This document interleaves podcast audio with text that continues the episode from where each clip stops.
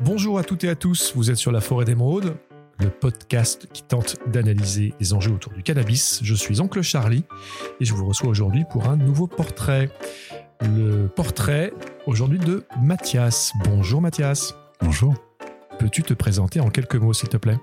Mais Je m'appelle Mathias, euh, j'ai 33 ans.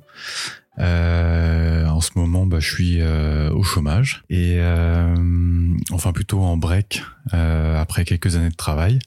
Et voilà.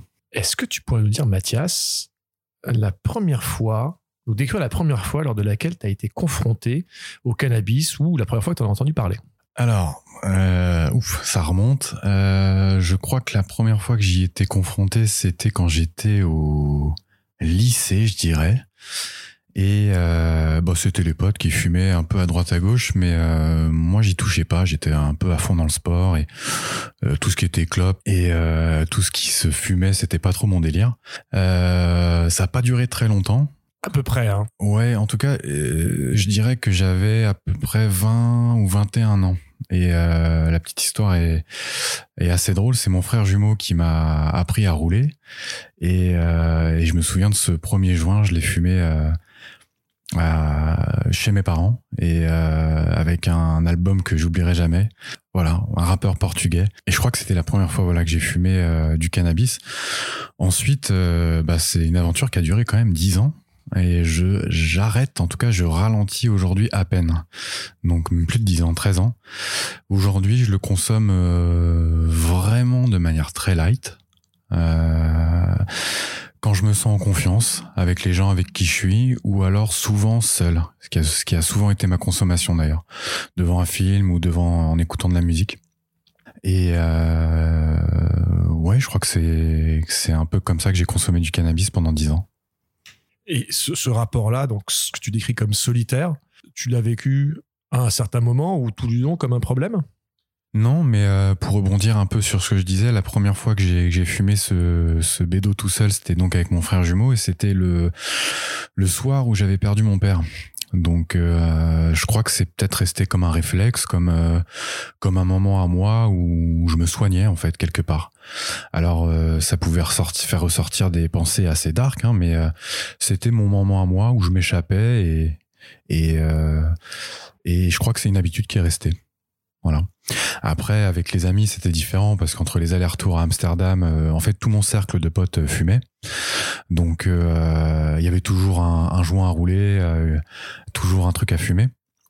Et euh, c'est resté aussi un peu ça. Moins aujourd'hui, là, avec nos, nos corps et nos têtes de trentenaire, on se dirige plus vers le CBD. Même si de temps en temps, voilà, quand une weed est légère, bonne, douce, et que l'ambiance est bonne, euh, c'est dur de se retenir. D'accord.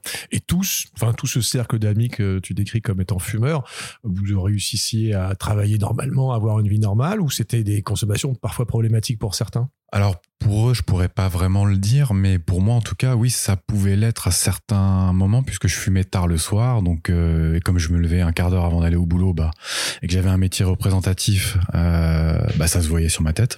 Donc oui, ça pouvait l'être. Dans l'image que je dégageais dans le milieu professionnel, c'est clair, mais ça m'a jamais empêché de faire mon boulot et, de bosser à plein temps euh, pendant euh, huit ans. D'accord. Comme tu le sais, on, on discute beaucoup d'une légalisation possible en France, du cannabis thérapeutique, mais pourquoi pas aussi du cannabis récréatif? Pour toi, c'est un, un problème? C'est un sujet qui vaut la peine d'être mis sur la table. Qu'est-ce que tu en penses? Alors je pense clairement que c'est un sujet à mettre sur la table. Je pense qu'on aurait dû le mettre sur la table il y a des années, Euh, ne serait-ce que pour euh, alerter les jeunes sur euh, les modes de consommation et comment appréhender le cannabis. Moi, je pense que ça pourrait aider beaucoup de monde, beaucoup de jeunes en tout cas, et même des gens qui ont 40, 50 ou 60 ans. Et donc oui, de facto, je pense que ça devrait être légalisé parce que l'interdit, moi, c'est ce qui m'a donné envie d'en fumer. Donc à partir du moment où c'est pas interdit, où c'est pardon interdit, euh, ça voilà, ça pousse en tout cas les jeunes à, à y aller. Moi, ça a été mon cas. Si tu avais un, un conseil à donner à, à ton toi d'il y a euh, 10 ans, juste au, au moment où tu commençais à tes premiers, enfin tes premiers joints, tu fumais tes premiers joints, quel serait-il aujourd'hui avec le recul? Ah, bonne question. Euh, je pense que j'aurais porté peut-être plus d'attention sur la qualité de ce que je fumais, même si pour des questions budgétaires, on, voilà, on s'en foutait un peu finalement. Mais aujourd'hui, je fais gaffe à ce que je fume. Je demande et j'essaie de savoir d'où ça vient. J'essaie de l'acheter à des bons endroits. Et euh, je crois que peut-être ça m'aurait évité de de subir le contre-coup parfois de, de soirées euh, où j'ai trop fumé. Voilà, je crois que ça aurait été là-dessus. Très bien. Bah écoute Mathias, je te remercie en tout cas pour ton témoignage. Merci d'avoir joué le jeu. Je te souhaite une très bonne fin de journée. Bah, merci à toi.